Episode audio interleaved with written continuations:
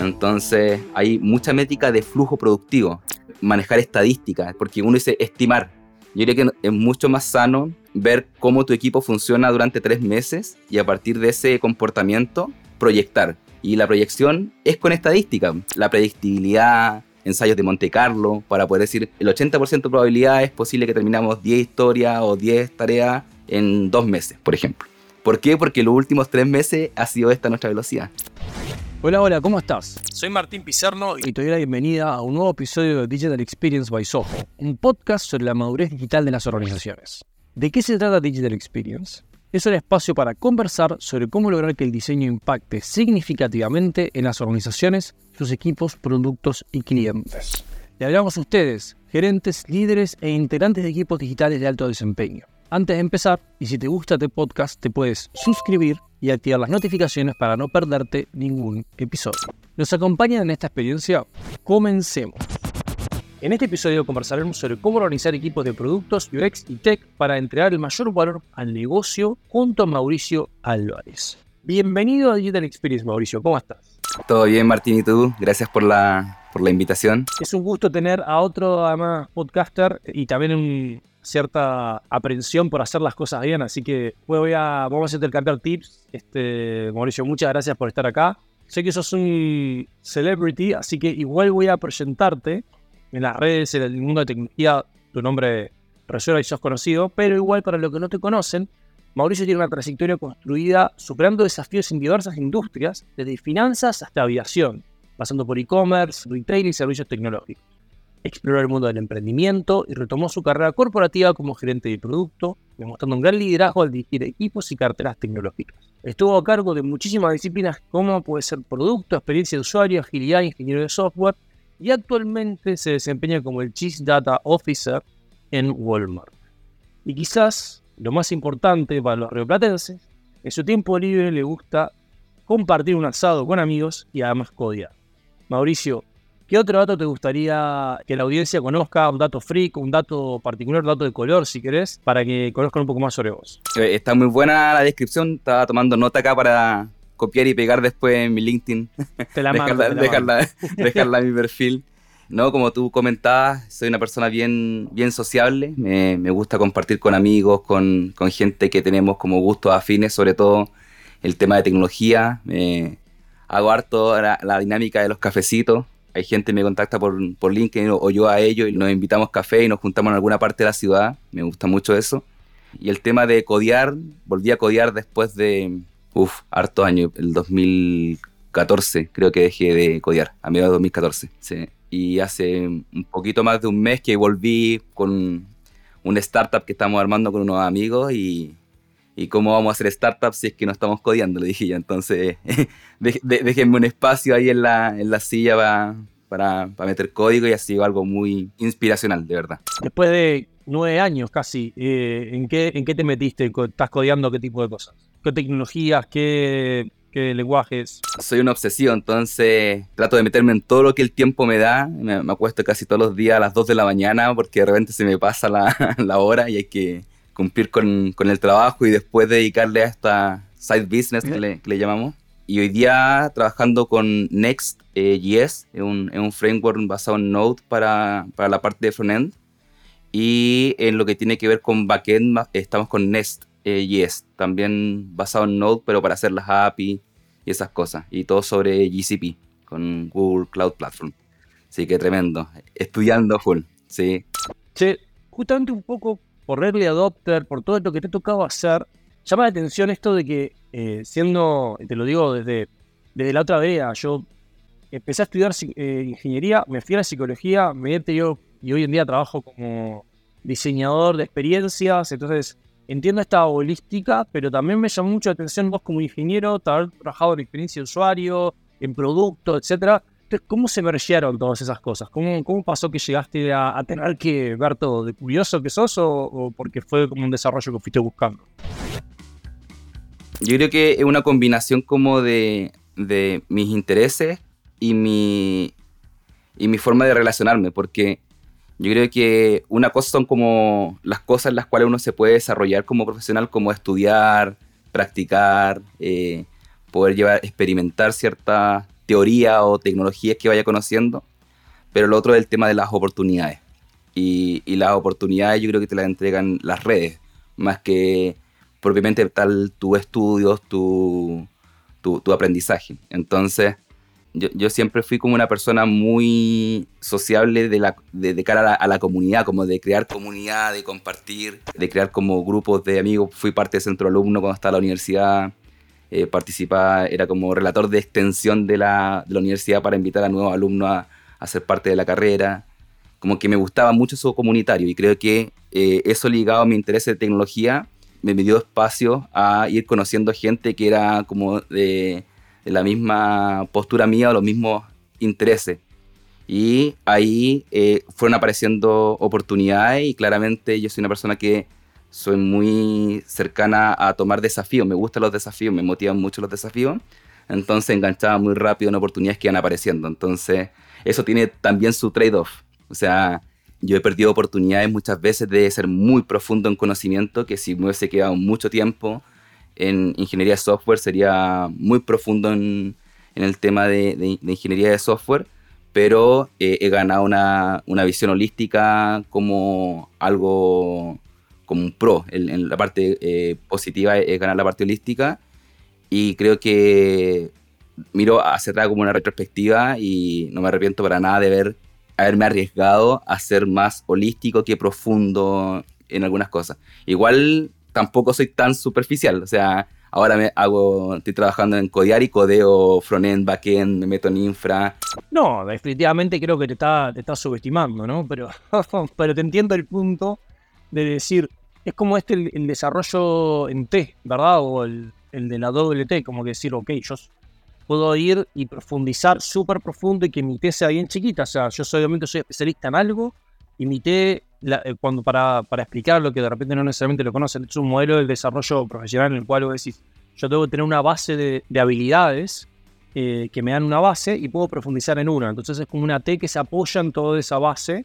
Eh, y como siempre está en discusión si vale la pena que tu, tu sea más larga, o sea, que profundices mucho, bajo el riesgo de que tu base sea corta, por lo general de repente con un cambio de mercado se cae, tu skill no se, no se reconvierte, versus el hecho de ampliar la base pero no ser tan profundo. Entonces ahí siempre hay una discusión sobre hasta dónde, eh, pero siempre, por lo menos a mí desde la recomendación que siempre planteo es, en la medida de lo posible siempre amplíen su T, la base de la T, porque te da más, te da más posibilidades después de iterar y crecer o poder encontrar nuevas cosas, ¿no? Ahí me sale la parte más de desarrollo organizacional y psicólogo que tengo de, antes, ¿no?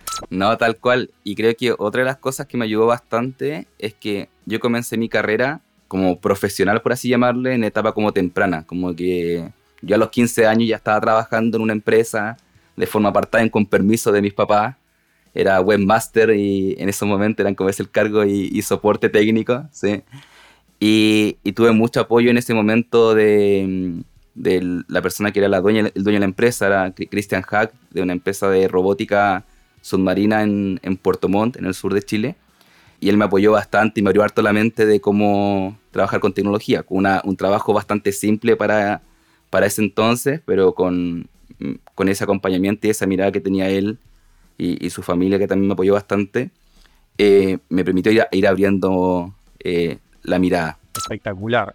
Vos estás hablando mucho del tema, a mí es un tema, el armado de equipos, yo creo que también desde, la, desde el rol que me toca como líder, pero también desde la deformación anterior, de, digo, de formación de, como psicólogo, de tener que ver el cómo conformar equipos y cómo trabajar para que las organizaciones sean saludables, etc. Pero, ¿cómo ves vos el, tema del armar de equipo en este, en este mundo tan desafiante del, del, cambio tecnológico, del continuo aceleración, del continuo nuevas tecnologías, nuevas cosas? Entonces, ¿Cómo es esa creación de gerencias y el rol del liderazgo ante en, esta, en este modelo tan cambiante que tenemos hoy en día? Yo creo que nosotros tuvimos con una especie de pandemia de talento. Eh, tecnología empezó a, to a, tomar como una, relevancia importante al momento que se identificaron el potencial que entregaba a los negocios de poder escalar su operación. ¿ya? Operación comercial, operación logística, operación marketing, cualquier actividad o proceso que ellos llevaran de forma manual con, con, las personas ahí presentes, con tecnología eso se multiplicaba por 10, por 100, por 1000. Y claramente empezaron a haber necesidades de nuevos profesionales para poder cubrir esa demanda de capacidad de desarrollo de tecnología y muchas veces los crecimientos que se daban de los profesionales eran como súper cortos en el tiempo. Entonces había poca madurez, harto crecimiento en seniority, pero poca madurez y mucho menos en la mirada del manager. En, el camino del manager es como, yo le llamo aquí, es como, eh, es como ir a al, al, ejército, es como ir a una carrera militar, donde la forma de instrucción es por sacrificio, por mm, temas de obediencia, por temas de disciplina, como que es otra forma de ir formando, valga la redundancia, a, a las personas. Y la parte de liderazgo en sí es como, ya, oye, tienes un premio, eres promovido, eres un reconocimiento a tu carrera ser manager, pero quedas solo. Tú no tienes un acompañamiento ni te enseñan a ser manager. Y esa es probablemente eh, el 90% de los casos de las personas que asumen cargo de manager no tienen un acompañamiento adecuado para llevar esa función. Entonces, tú empiezas a ver teorías y cierta, la academia lo dice, de cómo llevar liderazgo, pero hay poca instrucción en ello y poco estudio. Entonces, en la última charla que di en Valdivia, llevé un punto de el liderazgo situacional. El liderazgo situacional básicamente te dice que todas las personas son distintas y ellos proponen como cuatro tipos de abordaje con las personas. En algunos casos tú puedes delegar infinitamente la responsabilidad. Tú eres autónomo, toma las decisiones, dame visibilidad para yo estar conectado contigo.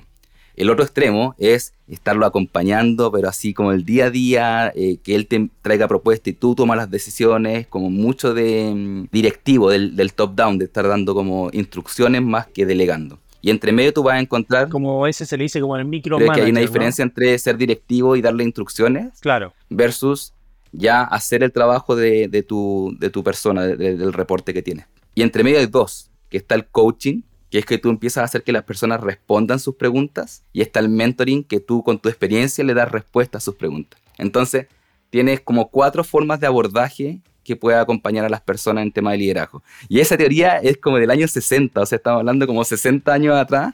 En tema de liderazgo, y eso también han aparecido más herramientas y más evolución. Entonces, yo creo que el construir equipo, el armar gerencia, el armar como áreas dentro de tecnología, necesita como eso de, del acompañamiento, del compartir experiencia, crear contenido que sea como más actual eh, y más simple para las personas, porque es muy de sacrificio, es como que al final es una promoción, es un reconocimiento, pero es un castigo gigante porque te tiran a los leones.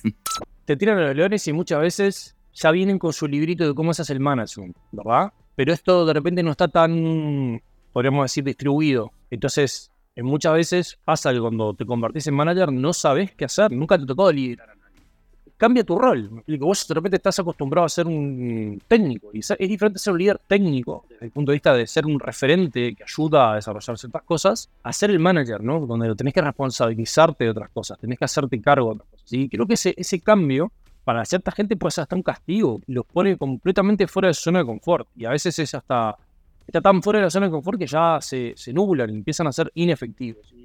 ser manager como un, es una profesión, o sea, no hay que descartarlo, no es que requiere formación, requiere un marco de trabajo, requiere, bueno, qué cosas son buenas y malas de esto. Entiendo perfectamente el punto. Eh, voy a buscar el liderazgo situacional porque no lo, no lo recordaba, capaz que lo estuve en algún momento, pero súper potente, me gustó mucho el framework. Seguro lo conoces, era algo muy utilizado en la universidad y era esa típica asignatura que uno estaba medio dormido de repente, con ganas de ir a, a tomar desayuno o almorzar. Yo diría que está eso y la, y la otra parte que yo veo como relevante en el tema del, de, de, que de, convertirse en manager es que muchas veces se elige al mejor contribuidor individual para que sea el manager. Y yo creo que se ha como reivindicado la carrera del contribuidor individual que no es algo que está bajo el manager. También hoy día en tecnología se ha dado oportunidades de eh, crear cargos de control individual que están al mismo nivel incluso que un VP en corporaciones de mayor tamaño. Entonces aparecen los staff engineers y, otro tipo de ingenieros que están en el mismo nivel de toma de decisiones que un director, un VP en una organización. Y creo que eso ayuda bastante porque no obligas que la persona siga creciendo solamente por el camino del manager. Eso es una, yo creo que uno de los grandes cambios que ha habido en el del problema que implicó justamente lo que dijiste. Todos los negocios se han visto obligados a empezar a aplicar la automatización, el alcance, el almacenamiento, mil cosas. Y lo único camino que había de crecimiento justamente era eso, convertirme en un manager, ser director. Y en realidad, entre que no todo el mundo lo quiere porque implica asumir, sobre todo el principal problema, por llamarlo problema, es que ahora te volvés un gestor de personas, no de proyectos probablemente y no de conocimiento técnico, sino de personas. Y tienes problemas de personas, desde la política, desde el desarrollo, desde el acompañamiento. Y de repente decís, pero yo me quiero encargar de lo técnico. Y de repente la gente se sentía estancada, como que no había forma de crecer, no había forma de crecer. Entonces está súper potente que ahora se haya enaltecido el contribuidor individual y que, ok, si sos un crack en lo que haces. Yo no te quiero que te vayas al lugar donde no vas a poder hacer un crack. Es que sí, sigue siendo el crack, pero ¿cómo conecto tu conocimiento con las capas más altas de gestión de la organización? Ese tipo de, preguntas hoy en día creo que son súper importantes para el desarrollo justamente en temas técnicos, que es el tipo de disciplinas que estamos nosotros hoy en día, que son técnicas. Y necesitas tener técnicos especializados y no necesariamente ser managers. Y creo que otro punto que se ha como satanizado la jefatura. Está como el jefe versus el líder digo, no, eso está súper mal porque es lo mismo que le ha pasado al tema de producto versus proyecto. Proyecto viejo, lo fome, lo aburrido, y producto, ¿no? Es la nueva forma de trabajar, esta es la forma de abordar todas las problemáticas de una organización. Y yo creo que no es, no es así. O sea, primero, como manager te mueves entre jefatura y liderazgo, entre ser directivo y ser líder.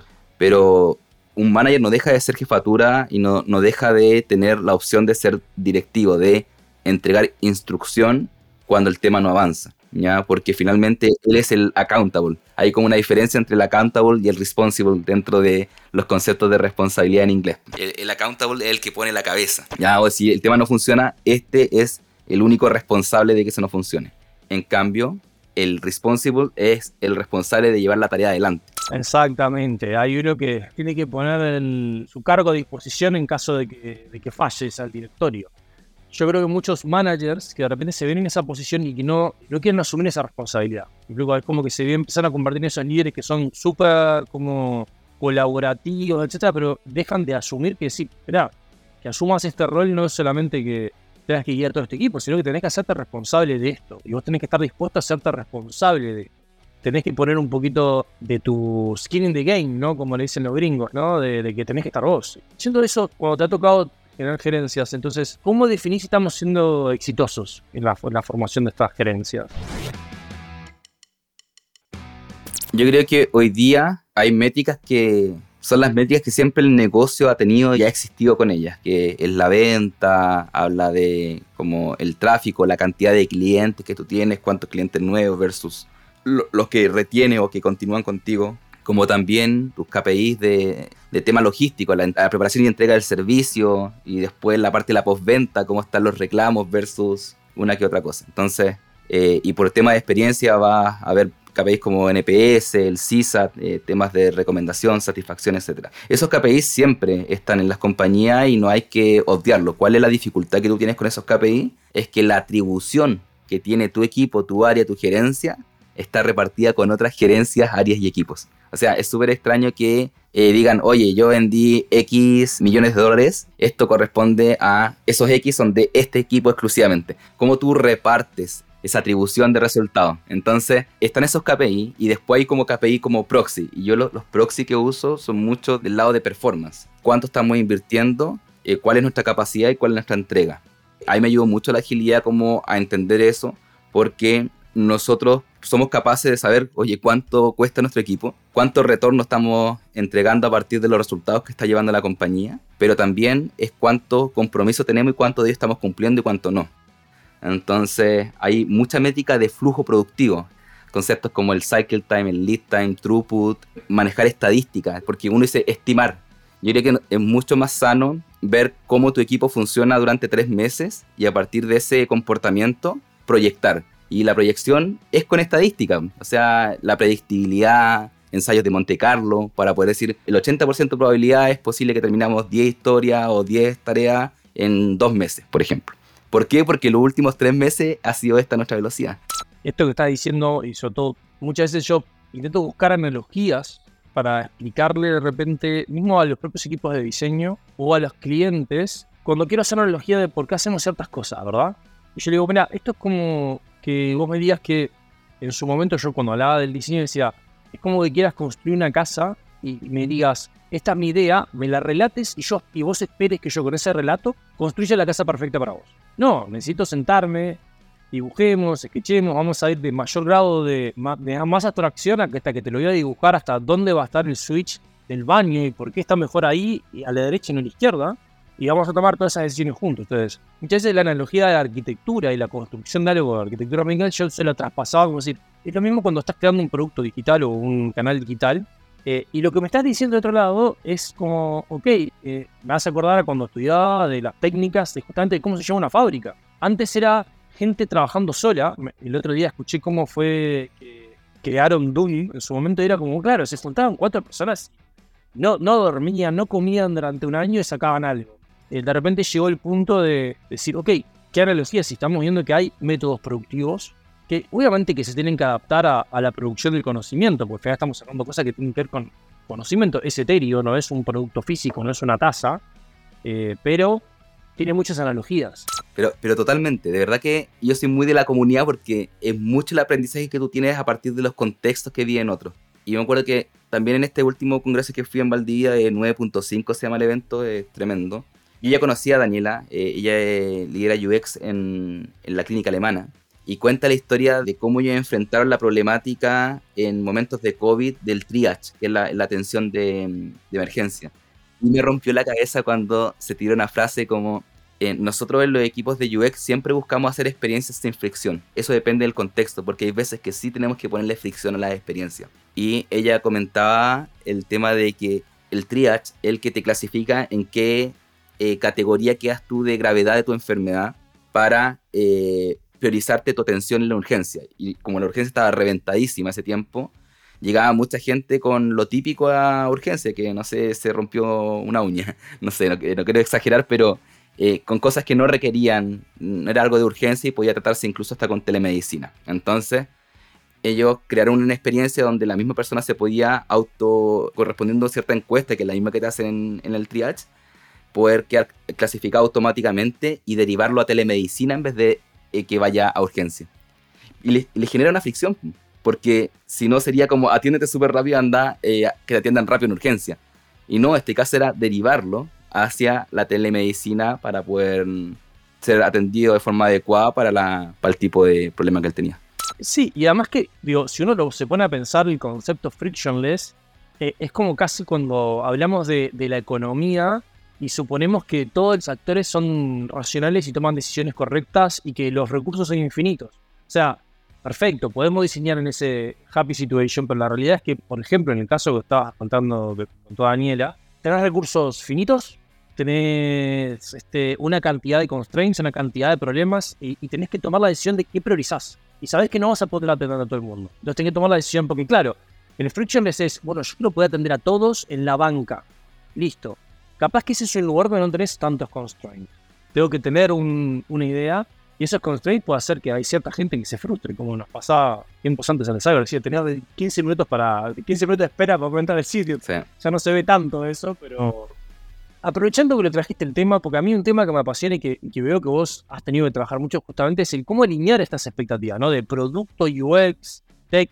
¿Cómo, ha sido tu experiencia teniendo que alinear esas expectativas y alinear esos, esos equipos?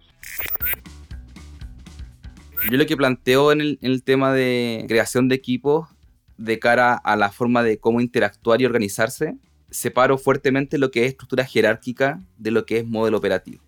De modelo operativo ustedes van a ver un montón de definiciones en el mercado y en otros mercados también, y dependiendo de la consultora que esté planteando el tema, se entiende que el modelo operativo lo es todo, pero en realidad no lo es todo, es como la goma de mascar, el chicle que le decimos acá, que une todo, no es que defina todo. Entonces, la, estructura jerárquica es un medio en el cual están claras las responsabilidades, los roles, los cargos, quién ocupa qué posición y de qué alcance es responsable. La misma matemática te dice que cada vez que tú haces modelos, tú simplificas la realidad y al simplificar la realidad pierdes información. Entonces, eh, el modelo operativo es el complemento para ver cómo estas estructuras van a interactuar cuáles van a ser los eventos e instancias donde ellos van a compartir y cuáles son los artefactos y herramientas que van a utilizar para poder llevar esa interacción de por medio. Entonces, el modelo operativo rompe la estructura jerárquica eh, de una forma constructiva para poder complementar lo que la jerarquía no es capaz de soportar. Entonces, lo que yo siempre propongo es, arma tu estructura jerárquica, ve si lo quieres hacer por disciplina, para poder fortalecer la profundidad de conocimiento en disciplina. No sé, equipos de ingeniería, separados de los equipos de productos, separados de los equipos de estrategia y portafolio, etc. O arma tu estructura jerárquica según los objetivos de negocio. Si quieres ver seguros, ahorro, si está en el tema financiero, ¿cierto? O eh, si quieres ver el tema de venta, entrega, atención al cliente, en el caso de un retail, tú puedes armar equipos multidisciplinarios en tu jerarquía, ¿cierto? Atendiendo como a una unidad de negocio. Pero siempre va a necesitar tener un complemento, porque si tú lo haces de la forma como por disciplina, ¿cierto? Si tienes solamente un equipo de ingeniería en la jerarquía, vas a necesitar crear, de crear equipos virtuales multidisciplinarios para que los de ingeniería conversen con los de producto, con los de experiencia, con los de arquitectura, con los de infra. Entonces, tú creas un modelo operativo donde creas un equipo virtual multidisciplinario y entre ellos rompes las brechas de alineamiento, de entendimiento. ¿Me explico? Lo mismo pasa cuando tú haces una estructura jerárquica basada en unidades de negocio o, funcionales. Ahí tú pierdes la disciplina, porque claramente la jefatura, el manager, no va a ser capaz de tener la profundidad de conocimiento para poder formar y acompañar a cada una de las personas que son parte de su equipo. Entonces tú creas equipos virtuales, pero no de producto ni de proyectos, sino creas equipos virtuales como de comunidades, como de disciplinas. Armas la comunidad, exacto, la comunidad de ingenieros, la comunidad de product manager, la comunidad de experiencia. Y entre ellos comparten y profundizan en la disciplina. Y también tienen su instancia, su herramienta, artefactos para trabajar.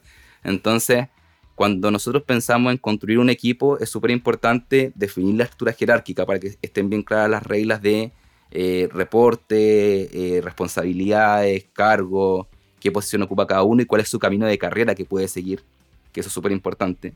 Y creo que ese, ese punto que estás levantando, Mauricio, eh, muchas veces se pierde de vista porque o lo damos por hecho, porque ya es como que no, lo cuestionamos, porque de repente entramos en una organización y ni siquiera nos ponemos a pensar, ¿funciona por un modo jerárquico técnico o por un modo jerárquico desde el punto de vista del negocio? ¿Está organizado por negocio o está organizado por estructuras funcionales?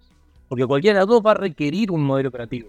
Entonces, bueno, ok, pero ¿qué son las herramientas y a veces incluso había un concepto que me encanta, que es el concepto de los artefactos de frontera. ¿Cuáles van a ser esos artefactos que van a conectar la frontera? Nosotros no podemos trabajar como países en guerra. Tenemos que trabajar como equipos colaborativos para poder sacar la empresa y el negocio adelante. Entonces, ¿cómo van a ser esos artefactos de frontera que nos van a permitir trabajar? Puede ser frontera técnico, como por ejemplo podría decir, un journey eh, es una buena herramienta de frontera entre producto, experiencia y tecnología para que todos entendamos lo que se tiene que hacer. De repente, si, si, ya estás metido en un equipo que ya está multidisciplinario, de repente no necesitas eso. Lo que necesitas es otro tipo de artefacto que te, que te va a ayudar para hacer la cosa. Entonces, como que los artefactos incluso empiezan a ser, que muchas veces yo lo que veo y muchas veces me da miedo esto como la, el artefacto centric, ¿no? la construcción artefacto centric. Es que nosotros cumplimos todo el modelo de historia de usuario, hicimos el user story mapping, hicimos esto, está bien, pero eso no es el foco. Todos esos son artefactos para ayudarte a tomar decisiones no tomaste las decisiones en base a cómo tu empresa funciona, el contexto en el cual estás trabajando, no importan los artefactos. No, te sirven para nada. Adaptemos las cosas, veamos qué, está, qué, nos sirve y qué no nos sirve. Eso tiene harto sentido y sobre todo de que mm, muchas veces las herramientas se quedan como cortas de cara al contexto. Entonces, cada compañía, cada equipo es un mundo totalmente distinto y no podemos asumir que todos trabajen igual. Y nos pasa muchas veces que, no sé, tú haces un showcase o una, una demo y se da por entendido que el que participó en la demo está de acuerdo, está comprometido con las cosas que tiene que hacer a partir de lo que está haciendo. Como que ya se comunicó, se envió el mensaje y check, estamos todos alineados. Y eso no es así, no es así, por eso es que es importante de que de la misma forma que se declara una estructura jerárquica, también se declare un modelo operativo formalmente, por lo menos las bases, para tener las bases de funcionamiento, tampoco puede armar un modelo operativo que te defina cada una de las interacciones porque la gente acostumbra a hablar por teléfono o por WhatsApp o por Slack o irse a tomar un café o en un asado también hablar de trabajo. Y no puede estar mapeando todo eso como, como eh, regulando la forma de interactuar, pero sí las bases, ¿me explico? Sí las bases. Y otro punto que yo creo que es importante de construir un área y todo, eh, nosotros los tecnologistas, como el concepto que yo uso para referir a las personas de tecnología, que tenemos brecha importante tiene que ver con la capacidad de gestión política. El, estereotipo así como más promedio de la gente en tecnología es una persona muy analítica. Entonces, no sé, yo fui a dar una, charla una vez a, un, a, un, grupo de personas que estaban como en transición laboral y uno llego a las charlas como bien con interacción, entonces como que me gusta que opinen, ellos comenten, interrumpan la presentación y eso. Y uno dice, oye, sí, en realidad eh, lo que pasa es que los directorios no entienden la importancia de tecnología y lo que nos falta es armar un caso de negocio o una planilla con los números bien claros y se vende solo. Y le digo, las cosas no se venden solas. Las cosas no se venden solas y es importante tener los skills políticos de cara a ser productivo, de ser habilitador. La política habilita, habilita la falta de recursos, habilita la falta de toma de decisiones, habilita los bloqueos organizacionales y sociales que se generan en la compañía. Y creo que ha sido uno de los aprendizajes más fuertes que he tenido y más contundentes en mis últimos años de carrera. Y que al principio decía, oye, esto, la política, ¿para qué hablan tanto? Si hay que hacer esto, ya está. Y claramente con eso no resultaban las cosas. Había mucho entorpecimiento en el camino. Pero una vez que uno ya cambia el switch y usa la política como a su favor, como de forma constructiva, el tema fluye mucho mejor. Y es así, en realidad, al utilizar la palabra política, pecamos de, meternos en una bolsa de gatos que la gente la tiene que asociar con algo negativo. Eh, es, es al final el tema de relaciones, y al final es un tema de relaciones humanas, y es, yo porque te pongo un número, no lo voy a resolver porque de repente ese número me da miedo, o ese número no lo entiendo, y me hace sentir que soy estúpido, entonces en realidad o vos no estás viendo otra parte. Tu número está genial, pero yo tengo miedo de que al aplicar esto se pierda el puesto de trabajo o yo quede obsoleto. Entonces, de repente el número es perfecto y el caso está cerrado, pero yo como tomador de decisiones estoy mirando otras cosas que de repente no se plasman también en el número. O por ejemplo, cómo va a impactar esto en nuestra marca. Siendo que eso es parte del concepto de la política, para mí tiene que ver mucho con esto de cómo nos hacemos cargo también de que esto es un ambiente humano. Lo problemático de esto es que para poder destrabar justamente lo que dijiste vos, la política, en ese sentido, lo que hace es la adjudicación de recursos, finalmente. ¿Dónde están los recursos y el foco de la compañía? Y, vos lo que estás queriendo hacer es hagamos un cambio a eso que hemos decidido antes. Y eso requiere que vos convenzas a las otras personas. Y esa es la parte más difícil justamente todo esto de, ser líder. No solamente sacar un buen producto, convencer de que se tiene que hacer cosas. Y más para las personas de tecnología que son como súper duras en temas como de ciencias, de temas analíticos, que menosprecian como esas otras habilidades que son necesarias. Y te sumo un, factor ahí que, que para mí, eh, porque le sumamos como decimos la, jerarquía, el modelo operativo, le metiste la política que tiene que ver con la grasa para mí, como que hace que las cosas sucedan, y después está la cultura, ¿no? Y todavía nos fuimos más etéreo, ¿no? Que es la cultura organizacional, que es, bueno, pero ¿cómo nos gusta que pasen las cosas acá? ¿no? Porque hay veces que vos tenés culturas que de repente eh, son leader-centric y es como, bueno, tenés que ir a convencer al líder. Pero otras culturas que son mucho más eh, como comité-centric, ¿no? Que, che, pero si no, si no están todos de acuerdo, ¿viste? Bueno, pero no decimos atar atrás, es como que igual eso también te va cambiando todo. Y el año pasado tuve la suerte de liderar el diseño de la estrategia de talento de tecnología en la compañía. Y, en el tema de cultura también hay como ciertos errores de concepto que muchas veces se dan porque esta es interpretación mía. Para mí el, tema cultural básicamente son los valores y los comportamientos esperados. Y muchas veces uno traspasa eso a otra línea que ya es como las competencias y las capacidades, que eso ya no es cultura, eso va sobre la cultura, es como el mindset tiene una parte valórica, que es como la base de los valores que uno tiene, después los principios, que son los acuerdos que uno toma, y después están como el skill set. Es como cuáles son las habilidades que, esperamos dentro de nuestro mindset. Y en esa mirada del contexto de, mm, de, lo que tiene que ver con la parte cultural, los valores son como lo que nosotros conocemos, como ciertos principios eh, fundacionales que nosotros guían nuestro actuar. Y el actuar están las conductas y están los comportamientos. Entonces, los comportamientos es como la persona se desenvuelve, consciente e inconscientemente. En cambio, las conductas son las conscientes.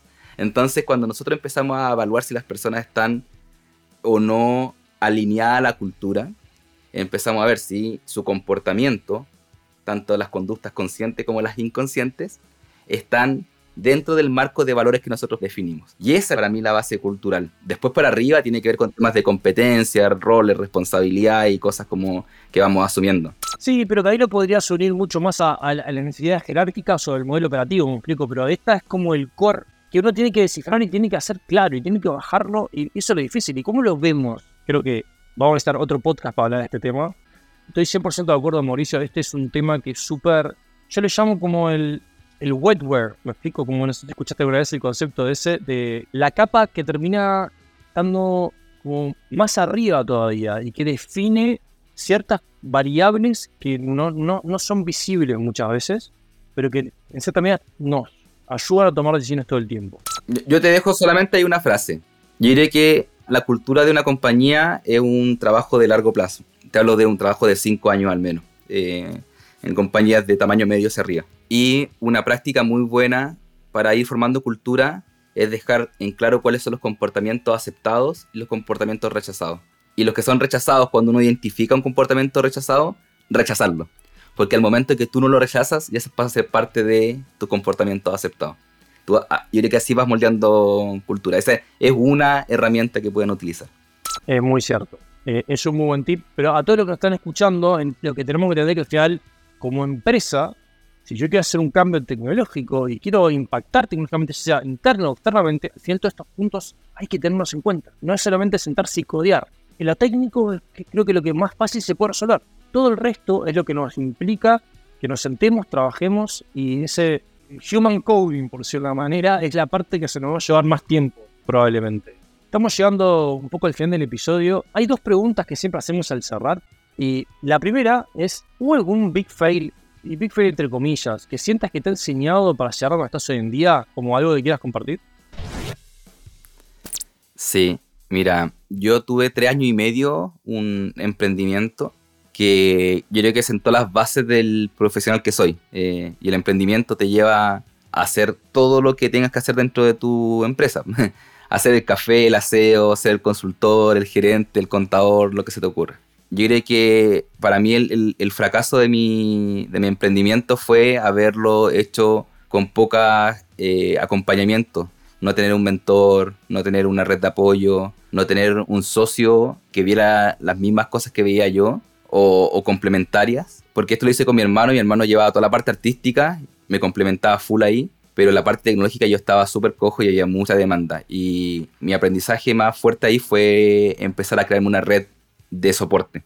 Uno que nace en provincia, en región, yo nací en Punta Arenas, moviéndome por cada una de, las ciudades del sur hasta llegar a Santiago, claramente llegué con una red bastante pequeña. Entonces, después de esa experiencia, eh, yo me dediqué mucho a crear red. Y hoy día me siento súper acompañado, súper entusiasmado, desafiado y con mucha seguridad y convicción de que vamos a tener éxito. Pero es por, eh, eso que no tuve antes. Y te a sumar algo. Eh, este, la red, además, nos hace sentir parte de algo y nos apoya emocionalmente y espiritualmente para seguir avanzando. Entonces, este, esto que te contando Mauricio, a todos los que se escuchan, es clave. Ya sea para meternos en una nueva industria, para meternos en un nuevo eh, conocimiento técnico, también para los que hoy en día ya se consideran expertos, ya sea utilicen la red para crecer o aporten a redes. Esto es clave para, es una, eh, una satisfacción humana, finalmente, eh, que te hace sentir mejor como persona mejor como individuo. Así que es, gracias por compartirlo, Mauricio, porque es algo eh, súper potente. Y voy a pasar al siguiente, que sí, aprovechando que hablaste del mundo startup, nosotros tenemos una sección que llamamos el 3x3. Está inspirada en los elevator pitch del mundo startup y la idea es que en tres minutos le demos a estos gerentes o líderes de equipos tres consejos que en tu experiencia son clave para hacer una buena organización de, equipos tech. Diré que una de las cosas importantes para mí al momento de crear una gerencia dentro de tecnología es identificar quiénes son tus promotores, tus neutros y los detractores del cambio que tú querías hacer. Y uno lo que acostumbra por tema natural es a los que están en contra de tu cambio excluirlos no lo excluyas, porque ellos van a ser los que realmente estresen tu propuesta, tu idea, tu visión, y va a crear una propuesta, una visión y una idea mucho más robusta de lo que tenía inicialmente. Segundo, sé muy disciplinado con definir la responsabilidad y las formas que van a interactuar tus personas y tu equipo. Esto habla de eh, estructuras jerárquicas claras, con las responsabilidades claras y el modelo operativo, cómo van a interactuar. Ese es un punto relevante en, en el tema de organización. Y lo otro, esto es tecnología. Nosotros no, no, construimos casas, nosotros no construimos edificios, nosotros no hacemos barcos, nosotros hacemos software y hardware. Y es importante de que todas nuestras personas, nuestros equipos, se estudie, estudien y se instruyan y entiendan en distintos niveles, pero que no sean ajenos a entender cómo funciona la tecnología, porque eso les va a entregar un punto en común de conversación, de entendimiento de, sinergia entre las distintas disciplinas que componen un área de tecnología. Épico. Mauricio, si la gente se quisiera poner en contacto contigo en la audiencia, ¿qué, canales te sentís cómodo? Yo sé que tenés varios, pueden seguir en, Technologies Live, eh, te pueden, tenés un newsletter, pero ¿dónde te gustaría que si tienen alguna duda o una consulta se acerquen a mí? Hoy día mi canal de comunicación así como más abierto que tengo es LinkedIn. Si ya pasamos a una relación más cercana, yo les paso el WhatsApp, y por ahí va a ser el segundo canal de, comunicación. Vamos a dejar el link para que la gente que te quiera contactar te pueda contactar. Muchas, muchas gracias Mauricio por esta conversación. Creo que abrimos muchas aristas que probablemente vamos a tener que bajar en algunas otras sesiones, ya sea cafés, asado o lo que sea, pero te agradezco muchísimo, fue un gusto. Eh, te felicito por el nivel de entrega y compromiso que tenés hacia el conocimiento y entregar el conocimiento, bueno, la verdad que eso es algo súper grato y gracias por estar acá con nosotros. No, gracias a ti, Martín, eh, a todos los que participan de la, de la producción de este podcast. De verdad yo feliz de poder compartir experiencias y poder ir conociendo personas como usted. Así que cuenten conmigo para otra ocasión.